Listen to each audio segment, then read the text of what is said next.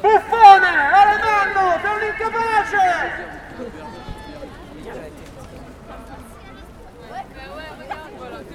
Incapace! Sei un buffone, Alemanno! Vattene! Vattene a Roma! Il est beau le monsieur. Regarde tous leur... Aïe, regarde tous leur tête. Oui, là, laisses aller. Buffone! Alemanno! Sei un incapace! Complimenti, a, Rio- a Roma arriva il meglio della politica nazionale. Dopo il bunga bunga del capo del governo abbiamo il bunga bunga capitolino.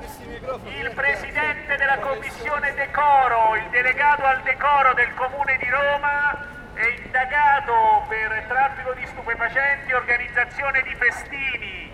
Questo è l'unico obiettivo effettivamente raggiunto. Omo- rendere omogeneo il governo della città al governo nazionale. Finalmente un obiettivo raggiunto da questa giunta. Complimenti, nulla è stato fatto Buffone! per incapace! C'è una città più sporca, il problema dei rifiuti non è risolto.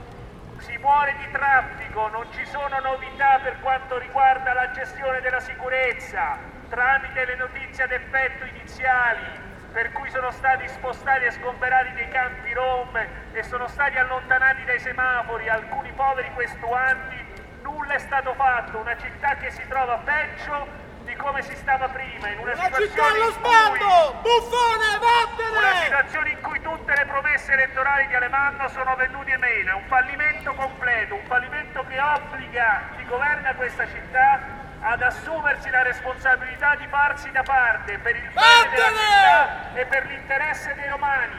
Buffone, vai via! Vattene da Roma!